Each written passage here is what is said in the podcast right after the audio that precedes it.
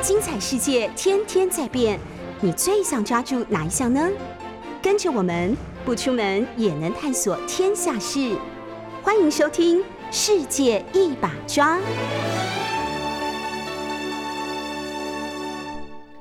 各位早安，今天是十二月三十一号，二零二一年的最后一天，那也是放假的一天，在台湾。呃，先祝大家，预祝大家新年快乐哈。然后接下来我们要 count down，在此之前，电台这个就是说有一个资讯提供给大家，由吉宝结算所推动的“好好变老”公益计划，将在华山。文创园区，台北的华山文创园区举办，就是好玩嘉年华的复古穿搭比赛啊！复古穿搭比赛，那时间是一月八号的礼拜六，现场除了比赛之外，也设立了很多怀旧的摊位，邀请大家到现场一起同乐。有兴趣的听众朋友，还有观众朋友，可以一起这个上好好退休准备平台的官网查询，或者搜寻，就是好玩。嘉年华一月八号礼拜六在华山文创园区。呃，今天当然就是要谈什么，就是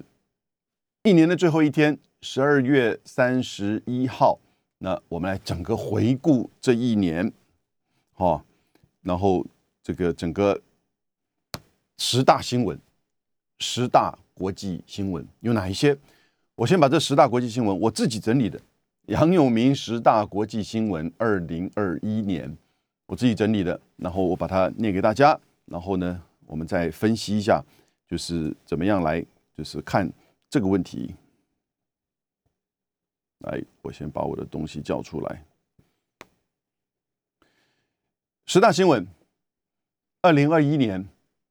第一个，美国撤军阿富汗，塔利班重掌政权；第二个。中美新冷战，AUKUS 成立。第三个，新冠疫情扩大，从 Delta 到 Omicron。第四，气候变迁大会，中美联合宣言。第五，东京奥运疫情中举办，美国抵制北京冬奥。第六，各国太空活动扩大，政府与民间相继投入。第七。缅甸军事政变，翁山书记遭监禁判刑。第八，美国国会山庄攻占，美国政治两极化。第九，德国总理梅克尔退休，乌克兰情势恶化。第十，台湾议题大热门，国际挺台声量高涨。好，哇，这是我个人整理的。我当然，各位看到。最后第十，我有一点夹带。我认为，当然从台湾的角度，以及从全球的华人的角度，在今年这一整年，二零二一年，台湾的议题受到了这个国际的重视，或者是美国啊的关注。那当然，它也跟中美新冷战的这个发展密切相关。好，我再念一遍：二零二一年十大国际新闻：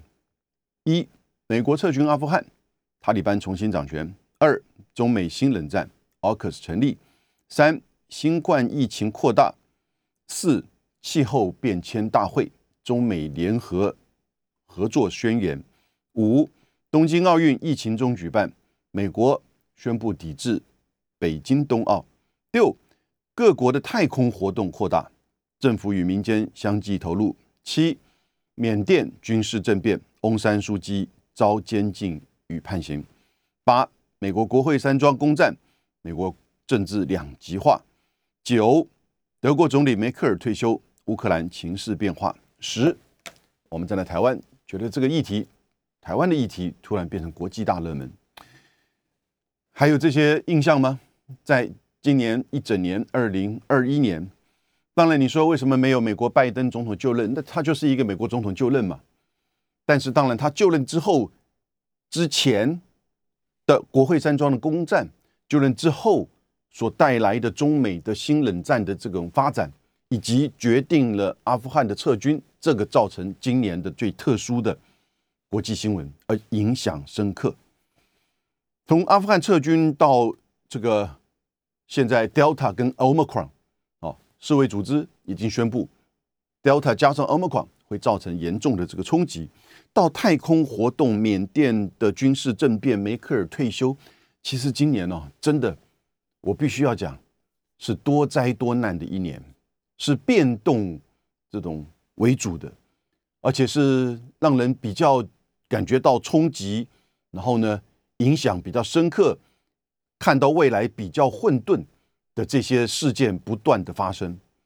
也许这里面你说气候变迁大会、中美联合宣言。可是必须要讲，中美联合宣言是有一点让人惊讶，但是呢，气候变迁大会成效并不彰啊。东京奥运的举办是很勉强啊，日本花了一百二十多亿的美金，但是美国居然抵制明年二二月的这个北京冬奥。也许太空活动让人家觉得，在纷扰的国际跟世界局势当中，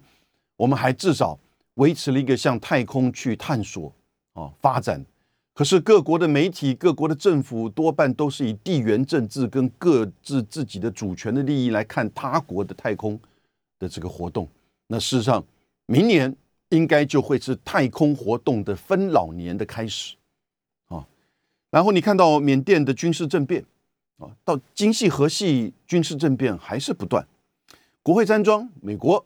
也不例外。还印象深刻吗？一月六号的国会山庄的攻占，当场当天死了五个人，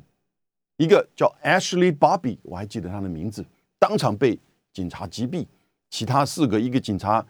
三位平民都是这个在过程当中发生这个疾病哦，突发的疾病死亡。然后梅克尔退休，十六年 执政的梅克尔带来的是世界领袖的典范。他的冷静，他的理性，他的不为自己的权利啊、个人的这种声望，但是呢，引导的德国跟欧洲，居然在今年，尤其是中美新冷战开始的这一年，他退休了啊，所以这也的的确确会带来很多的这些变动啊。台湾突然就变成一个大热门，我们一个一个来，好不好？那十大新闻，所以目的目的不是说啊，今年有什么十大新闻，我来凑个热闹。跟我跟其他像是 BBC 啊，或者是台湾的中央社啊，或者是有一些列的这个内容不太一样。大概我们过去这一年都谈过这些议题，那我觉得是影响在今年特别的，就是说冲击大的，然后呢会延续到明年跟以后的重要的十大新闻。那我有三个观察重点，我先跟各位报告。我觉得第一个，美国回来了，美国是回来了，但是呢，这个世界并没有更稳定，反而更加的纷扰，也代表着美国的地位、美国的力量、美国的政策，其实跟以前完全不一样啊。因此，这个世界并没有更加的稳定。美国虽然回来了，第二点。我的观察是，这今年一整年，我觉得是中美冷战的元年啊，元年。美国在外交、军事、意识形态整个开始建构这种结构性的啊，不要讲围堵，就讲是压制啊的这样一个架构，这个大的框架，不管你在政策意图上是不是说这是要不要冷战，就嘴巴上讲的，其实都完全。跟政策不，这个不能完全划等号。我想各位这个看国际新闻一定有这样的体认。拜登这么讲，哦，当然中国这方面绝对不是希望说进行到新冷战，而是希望寻求一个中美之间如何能够和平共处，或者是戴奇所讲的叫持久共存。可是呢，实际上美国在外交、军事以及意识形态上已经建立一个大的框架。这个框架就是压制中国的新冷战。我们等下再继续谈。第三点，我的观察是，全球的议题哈冲击越来越大。虽然中美的新冷战在这个框架上展开，哦，这么多不断的这些国这种国际冲击的新闻，可是呢，全球议题就 global issue，它不会因为你国界而会有怎么样的停顿或者是这个改变？不是，它影响全世界。哪些议题呢？疫情、气候、经济、通膨、供应链。我至少观察这五点：疫情、气候、经济、通膨、供应链这五个啊全球的议题，那它的冲击越来越大。但是各国仍然是从自己本身的国家利益啊来做盘算。现在你就看到很清楚，的的确确缺乏一个全球治理的领导者。而你说美国，它现在变成是美国盟邦的领导者，一个全球议题的这个领导者，几乎其实还在等待这个新的出现。也许西方媒体观察到中国大陆这个角色，但是呢？中国大陆在这个全球议题领导这个角色上，我觉得他很低调，啊，他很务实，他不需要冒出头。但是你慢慢的会观察到，在就是说基础建设，在粮食安全，在就是整个开发合作许多的层面呢，慢慢是不是有一个新的框架？也许不一定是说北京会形成一个主导，而是一种共同的合作。可是呢，这个在中美的。这个新冷战的这种对抗之下，它要凸显并不容易，因为它对这些大国，尤其对美国跟西方而言，它不是这个排名前三的重要的议题啊。因此，你在缺乏资源、缺乏政策协调之下，这些国际性呃全球性的议题呢，它仍然啊维持它的这个冲击跟影响。可是呢，啊治理的层面呢，却没有办法去很快的提升。我们一个一个来。十大，美国撤军阿富汗，我觉得这第一大，这个的的确确就是今年二零二一年，我觉得最关键的这个国际新闻。美国撤军阿富汗，它代表的不是只有我们在电视上看到的拜登宣布撤军，然后呢，八月十五号整个阿富汗的首都喀布尔失陷，只守下喀布尔机场。到了八月二十六号，还发生恐怖攻击在机场的周边，啊，当场死亡就十三名美军，一百七十个这个平民等待排队进入机场的阿富汗喀布尔的市民。所以到了三十一号，美国完全的撤出，而现在的阿富汗重新回到了塔利班。塔利班二十年前，二零零一年的时候，他因为包庇保护。美国的指控，这个宾拉登主这个治理之下的主导之下的基地组织，啊，基地组织发动了九一一的恐怖攻击，飞机撞大楼，这是一个人类历史上最为这个就是大概冲击最大的恐怖攻击事件，当天就死亡几千人，三四千人以上，啊，两栋大楼这种就是在当天的上午，就是。捣毁，好，我还记得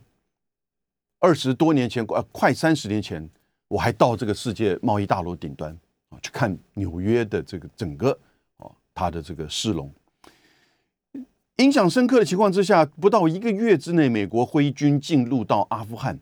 虽然阿富汗的塔利班的政府当时是没有错。国际媒体都在关注，因为他是以这个基本教义派伊斯兰的基本教义派在治理阿富汗，相当的激进的手段，毁坏大佛这个世界文化遗产，对于内部的治理，对于这种女性跟教育的种种的政策措施，哦，那种是觉得在这种当时进入到二十一世纪的二零零一年还会出现的，就是说在那个时候。的这种基本教育派的治理，连中东国家大部分事实上都不这么认同他。然后呢，他就是去包庇保护许多恐怖攻击团体跟组织在阿富汗境内。可是美国虽然他没并并没有参与到九一攻击，但美国很快的一个月之内就挥兵进入到阿富汗，然后呢，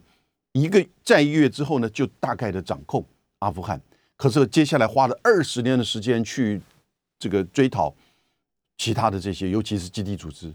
虽然后来把宾拉登给击毙，啊，在奥巴马时期，可是呢，整个美国在阿富汗造成整个阿富汗的严重的军民的死亡，人道的危机、政治、宗教、文化的大的变动。啊，虽然国际上也不断的提供了援助，但阿富汗就证明它是一个帝国的坟场。十九世纪的英国，二十世纪的苏联，到二十一世纪的美国，美国还待最久二十年啊。然后呢，从川普上来就说要从阿富汗撤军，因为他们觉得把宾拉登击毙之后就已经没有事了。但如果你的目标当初只是要击毙宾拉登或者是基地主义，组织的话，你为什么要入侵阿富汗？然后你要换一个政府，你还整个就是说掌控阿富汗。如果你在二十年前进入侵阿富汗，掌控阿富汗，换一个政府，换一个新的制度，你就要确保这个阿富汗的人民政府它的稳定，即使是你撤军离开之后。但是呢，美国在他自己本身，当然在经费、人员、军事的整个耗损之下。他觉得已经没有办法再持续下去，所以美国撤军阿富汗，代表的不只是美国当初的决策的错误问题。中间我还不谈，他还入侵了伊拉克，这个绝对是非法的入侵啊。那伊拉克，那整个二十年下来，美国的这个检讨，让大家感受到，美国的军事虽然强大，但是在战略上。啊以及在他自己本身这种地面的攻占以及全球的这种部署上，其实有太多的问题存在。那它是不是一个可靠的军事的联盟跟安全保障的这个支柱？在这个美国撤军阿富汗，其实表现出全世界看得很清楚。美国也在撤军阿富汗之后，正式的宣告某种程度宣告退离中东，哦，退离中东。在这个之前，进入伊拉克。然后呢，这个面对伊斯兰国以及叙利亚内战，可是呢，每一战其实都不成功，都有它的许多的问题。虽然美国在整个中东地区还有许多的驻军，但是呢，美国的从中东的离开，现在造成了中东的权力真空，这个是后续中东议题啊的一个挑战。所以塔利班现在重建之后呢，那当然就碰到。整个人道严重的危机啊！可是美国跟西方国家居然对这样一个阿富汗的实施这个制裁，所以现在中国大陆和俄罗斯从不管是东亚的上海合作组织，还是说跟这个对于阿富汗的这个情势，以及它旁边的伊朗的这个后续的这些核子谈判的问题，中俄之间的角色跟合作的关系就变得越来越关键重要了。啊，所以，我们未来就今未来这一年，二零二二年，看到阿富汗跟伊朗跟中东情势的变化，它会是一个具体而为的大国关系权力变化的这种呈现啊，在整个中从阿富汗到中东地区。第二点，中美的 新冷战，我觉得是，哎，中美新冷战不是一个新闻呢，那就是 AUKUS 成立。等于虽然是真正的一个结构性的开启，中美新冷战元年。你看外交层面，美国从许多的二加二、Quad 四方安全对话，然后呢 G7 啊，以及到 G20，所有跟美国还有五眼联盟的西方这个盟邦们好，还有印太的这个盟邦。美国所建立上的外交联盟、外交的这种盟邦的结合，就是针对中国的发展跟崛起。啊，在军事层面，那当然，AUKUS 美英澳军事联盟还附带八艘核潜舰。核潜舰虽然是说，呃，本来是估计在二零四零年可以开始，就是说这个有第一艘交舰，但是现在预期可以提早五年啊，甚至更早。而在这个五年之前，美国也许会采取租借的方式，让这个澳洲拥有核子动力潜舰，而这种核子技术的扩散，就开启了整个中美之间啊，以及亚洲的武器竞赛，还有中美之间的新冷战。那各位要理解哈，我们用新冷战的说法，并不是要去完全去抄袭，或者是把过去美苏冷战给搬过来，不是。美苏呢是冷战，美苏冷战，它的几个特色是最大的特色，它是零和的冷战，zero sum 的一个 cold war 啊，零和。那可是现在的新冷战，重点在新，也就是说，它这个新冷战的重点，它不是零和，而且它是在全球化的这个框架这个当中。可是呢，这是一个很清楚的修习底德陷阱的这种大国的争，就是争霸啊，尤其是现有霸权对于挑战者的一种压制，很清楚，在权力移转理论。叫做 power transition 啊，权力移转理论当中提到，如果这个霸权面临到后继者挑战者，当他的 GDP 已经接近到零点八的这个比例到一点二之间的时候呢，就会是两国最激烈竞争啊的这个时刻。因为你虽然我们现在讲政策意图是很重要，也许北京甚至华盛顿都没有这样的政策意图，但是呢。过去的历史告诉我们，这种大国的权力关系是一种结构性的因素。你就算没有意图，那个结构会引导你啊，那个结构会引导你。因为在这种安全困境之下，几乎你是受制于这整个国际这种政经权力结构的这种主导。所以呢，在呃今年二零二一年，好，完全的数字还没有出来。但如果以去年二零二零年美国的 GDP 是二十二兆美元，中国大陆是十七兆美元，所以呢大概是零点七左右。所以未来的五到十年，我觉得会是中美竞争、好对抗，或者是共处，好，的一个关键的这个时间。而今年的开启，因为川普、特朗普他展开的是那种个案式的。商人式的啊，针对中国大陆的这种打压关税，但是呢，到了这个拜登上来，就形成一个大的战略。这个战略你看到了，就是外交、军事以及意识形态，而形成中美的新冷战的元年 AUKUS 的成立。这是我认为在二零二一年以后，我们如果回顾的话，也就是最重要的国际新闻之一了。二零二一年，我帮各位的在最后一天，我们回顾一下今年的十大新闻哈。那我之前提到了美国撤军阿富汗跟中美的新冷战，中美新冷战可能从华人的角度，呃，中国人的角度，也许反而是三月份的阿拉斯加会议，中国人不吃这一套，还有要从实力地位出发，那我想印象最深刻吧，对不对？但是那是一个，就也许是开启点啊，从那一天。那在全球的媒体的面前，杨洁篪和布林肯之间的这个对话，又是杨洁篪长达将近一个小时他的发言啊。虽然有人还注意到那个翻译，我知道了啊。那但是呢，这个从那个时候开启的整个所建构的美国新冷战啊，中美之间的这个新冷战，在外交、军事跟这个意识形态啊。不过目前它不扎实啊，它不全面。为什么？因为在经济上啊。还没有，就是说，美国提出怎么样的相伴应的这个战略。可是实际上，中美之间从川普到这个拜登，持续的科技战跟贸易战这些都没有变化，反而更加的深刻。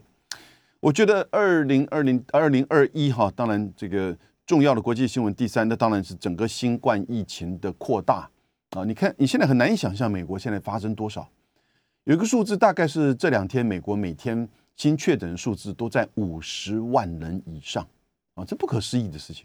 虽然 Omicron 大部分呈现的也许是轻症，可是感感染的人是感受的事实上是非常的痛苦，而且后续它的副作用会有怎么样也很难讲。那再加上可能很多人也都是打了一剂两剂啊，那现在在美国就变成以及在欧洲很大的挑战。接下来会不会是亚洲啊？在中国大陆，在日本？现在大家都很紧张，韩国已经扩散开，台湾会不会？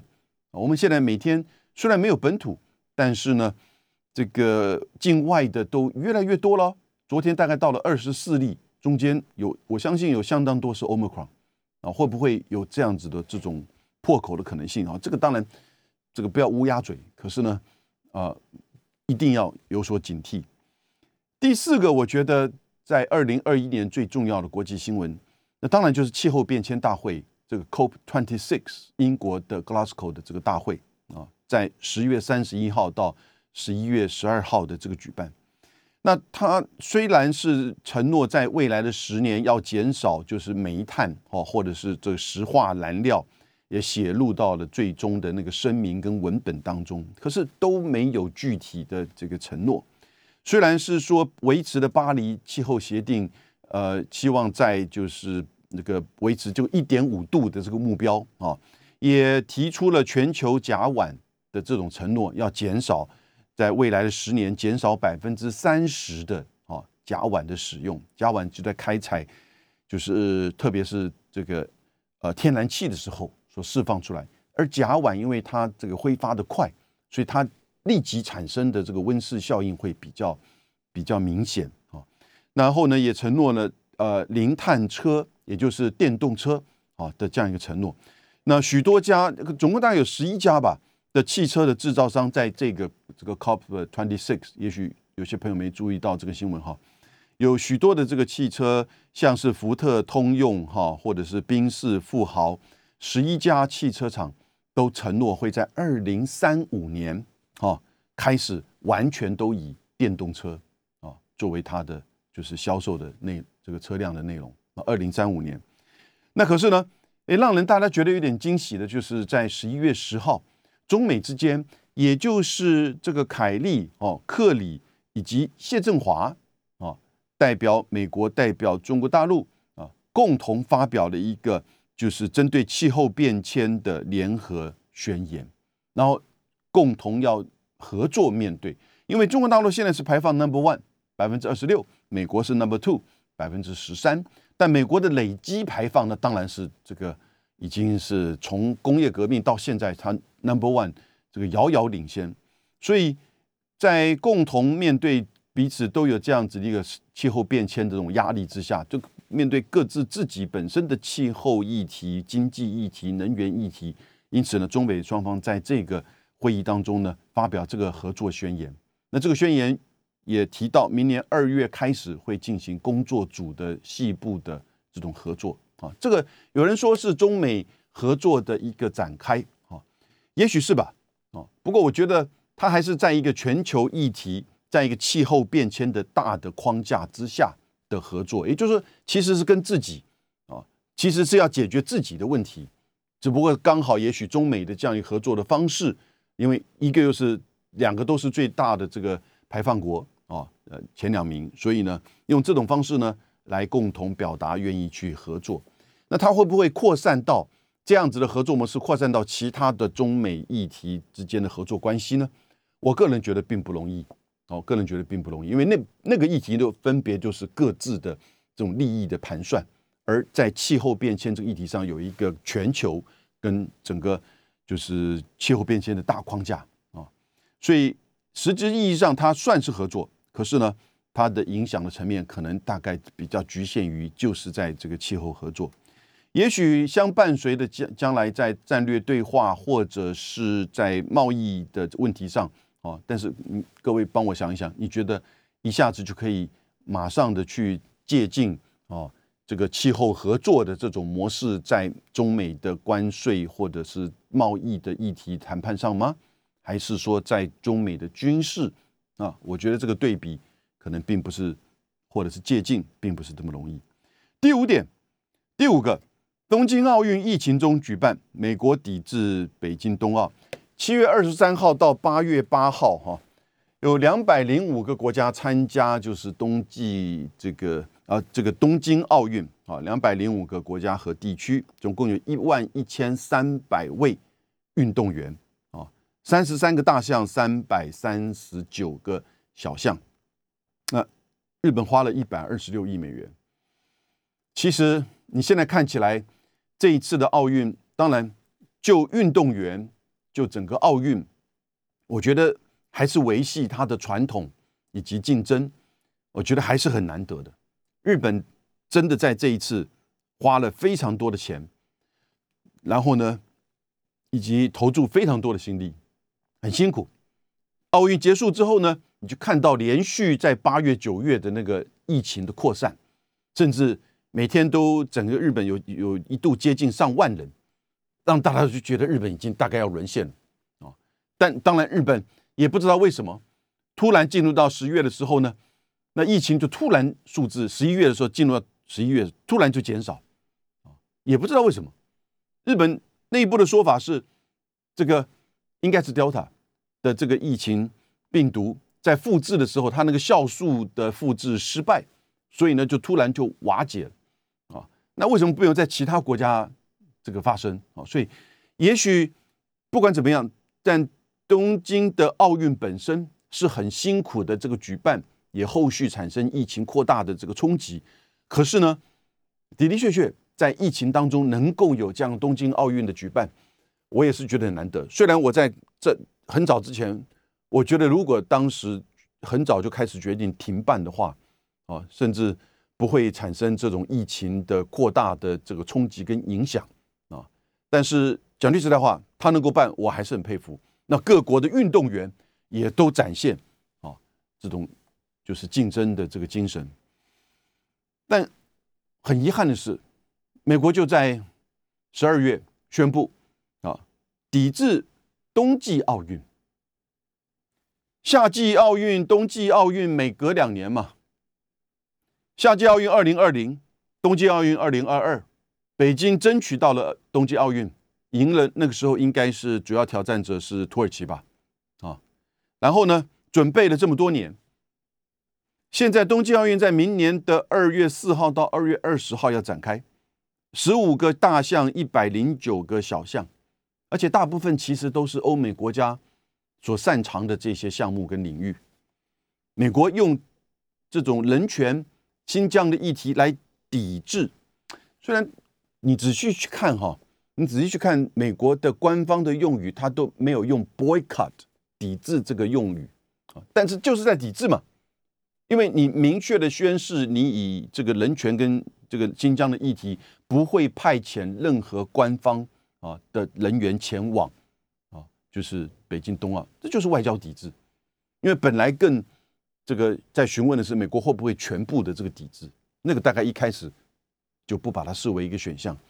可是外交抵制，你现在看到英国、加拿大、哈、澳洲都跟随了这样外交抵制，澳洲澳洲还讲的好好明确哦，哦，那还走的跑得蛮前面的。然后呢，纽西兰。啊，然后这个日本用比较委婉的方式，只是说不派遣这个官员，那但是没有谈到任何外交，甚至说这不是外交抵制，啊，不是外交抵制。但不管怎么样，就是说在美国的压力之下，那就不派遣官员。但就很吊诡的是，这个礼拜美国居然现在确认哈，将近五十位美国的国务院的官员在跟中国大陆申请签证要。陪着他们的运动员一起前往北京张家口参加北京冬奥，美国国务院的外交官们，你这个叫不叫外交抵制啊？他说那个是可能比较中低阶层在事务上或者是协助代表团，你需要派到五十多位的外交或政府的人员吗？对不对？哦，那这个是怎么回事？嗯，不太懂呢。所以这个是在美国那。当然，这个最尴尬的，像是澳洲或者是英国的，发觉，哎，我好像冲的太前面了哈，讲这个外交抵制，那他也可不可以来申请个一些这个外交人员进入到那个北京冬奥一起参加呢？啊，所以搞到后来就变成一个蛮有趣味的，呃，中间像立陶宛科索沃，哎，他也跟随了在叫做澳外交抵制哈，所以这个北京冬奥是在疫情当中的坚持。即使面对疫情以及扩大的这种影响，但是这个东京奥运呢？哈，东京奥运面对的是疫情的这个冲击，这个坚持。但北京冬奥，你看到的是有人把它作为外交的斗争的这种场域啊。我觉得你去看到这个，就是尤其是美国主导面对这个问题的时候，把体育问题政治化，我觉得是非常不应该的啊，非常不应该。那。如果你真的对任何的议题或人权或者是新疆议题你有意见的话，你就去通过你的政策嘛。他也通过了这个新疆的，就是说强迫劳工的这个法案啊。但这就是我说的，在中美新冷战当中的意识形态的结构面，而且都是用法案啊，都是用就是说这个军事联盟方式来去呈现啊。那等一下回来，我跟各位分析后面五项啊。那第六项，我觉得很多人大家不没有重视了，各国太空活动扩大。二零二一年的十大国际新闻，杨永明十国十大国际新闻，后面还有五个。各国太空活动扩大，政府与民间相继投入。缅甸军事政变，翁山书记遭监禁判刑。国会山庄，美国国会山庄攻占，美国政治两极化。德国总理梅克尔退休，乌克兰的情势变化，以及我最后自己这个插入的一个台湾议题大热门哈，国际挺台的这个声音这个变大。那后面的时间的关系。我觉得我要讲的重点，接待这五个，我觉得很多议题大家很多已经很清楚，印象很深刻。但是呢，各国的太空活动扩大，我特地把它放为这个第六个今年的十大国际新闻，我觉得蛮关键的哈。尤其是在中国大陆跟美国各自在太空活动都有一些展开，以及在民间的这个太空活动呢，还有就是在卫星啊的这种就是发展上面都有一些展开，而这个可能在二零二一年。我觉得是蛮特殊的，蛮重要的。举例而言，从中国大陆这边到底做了什么？四月二十九号，天河核心舱发射成功，那是一个什么空间站啊？开始在轨道上建立这个空间站，天河啊核心舱这个核心舱。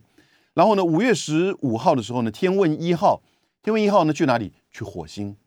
这个是第二个国家在火星着陆的。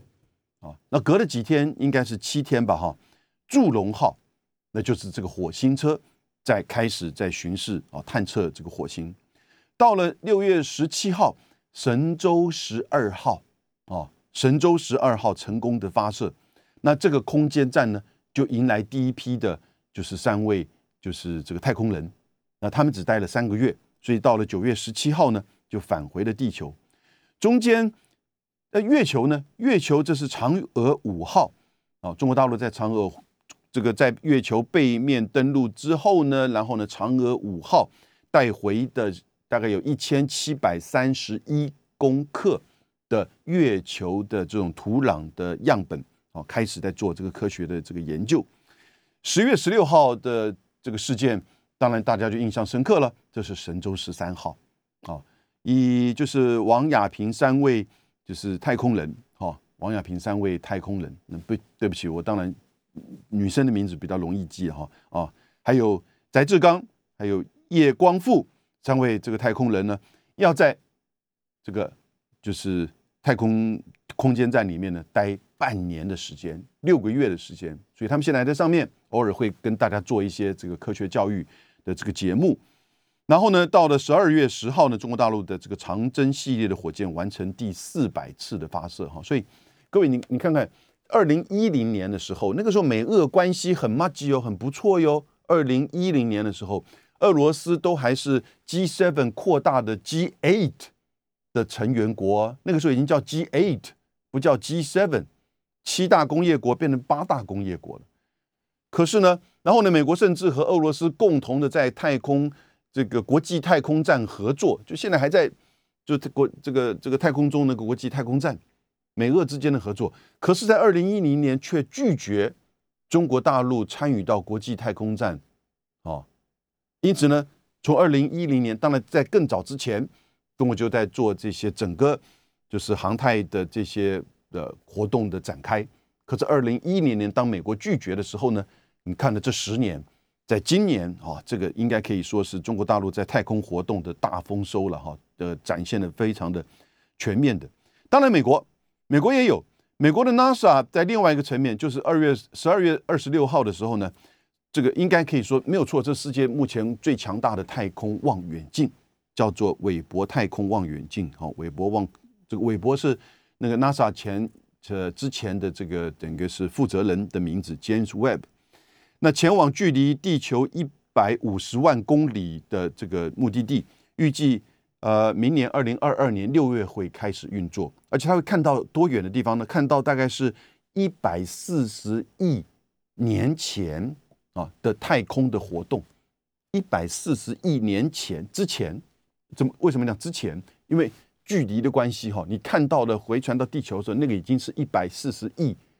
年之前啊。韦伯望远镜可以从明六月六月开始看到的东西啊，所以 这宇宙真的很大。但是我们在国际上的这种纷纷扰扰，也是啊，真的是。但不管怎么样，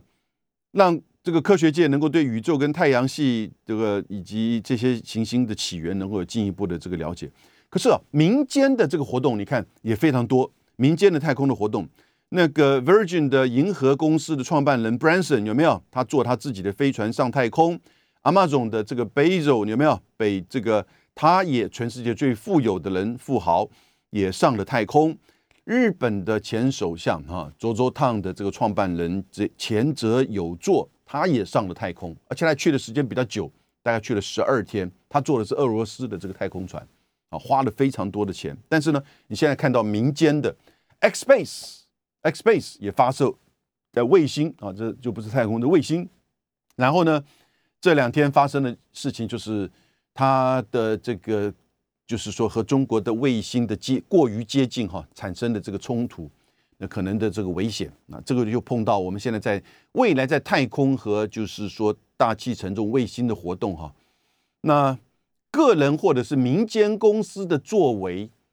有没有国家责任的议题，还是说它其实就是跟国家无关哦？我想你要能够个人能够去上太空的。某种层面，你在这个国家里面，你不是重大的企业，或者是有国家的这种协助，不管是物资上、科技上，或者是法规上，所以呢，他如果在太空所占产生的这个冲突或意外事件，啊，那会不会有国家责任的问题？这个现在变成我们必须要去面对讨论的哈。第七个，我认为二零二一年重大的国际新闻就是缅甸的军事政变，敏昂莱在二月一号发动军事政变。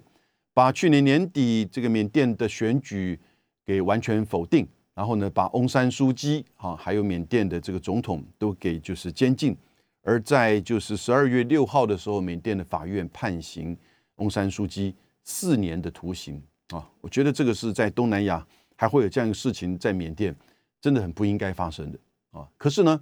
以东南亚的这种不干涉原则的这种外交政策。呃，目前东南亚国家对于敏昂来参与到东南亚的会议，还是采取排拒的这种态度，这都是很少见，也代表了说东南亚对于这样这个缅甸的军事政变，其实真的是这种走回头路，而且它过程当中的这些呃驱赶跟甚至现在持续在发生的这些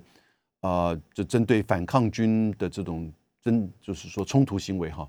有扩大的这种情势，感觉感觉到非常担忧啊。缅甸的这个情势，缅甸的这个情势。第八点，美国国会山庄的这个攻占，这个其实就让我们看到世界第一霸权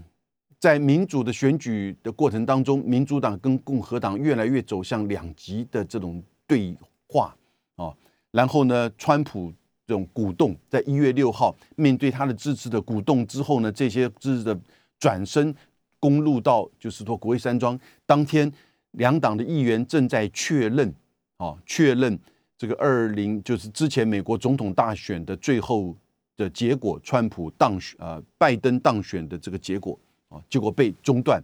国会议员这个就是说有一点在逃难，你显现的就是整个美国现在民主共和之间的这个问题。第九个，美国呃德国的总理梅克尔退休，啊，这个是十六年。来的这个作为世界最重要的这个领导人的退休，我觉得这也会开启欧洲的一个新的，就是说权力整合的过程。那乌克兰的情势这两天当然持续在变化当中，我们从下礼拜开始会为为为各位继续的关注。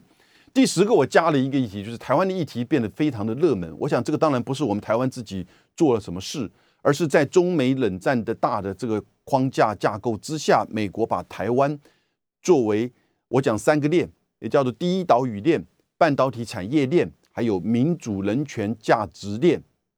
这三个链从华盛顿的角度，呃，把台湾的重要性一下子这个提升，因此呢，你看到在台海议题的国际化，或者是对台湾参与国际的支持，或者是不管是立陶宛还是哪一些国会议员不断的来就是挺台湾、支持台湾，我觉得这也是跟过去呃在国际新闻上哈就是很少发生的。啊这个对台湾是是幸福，还是说是一个大的压力呢？我想大家的对我们过去的分析都很了解哦。台湾不要变为棋子，也不要变成代理人战争的场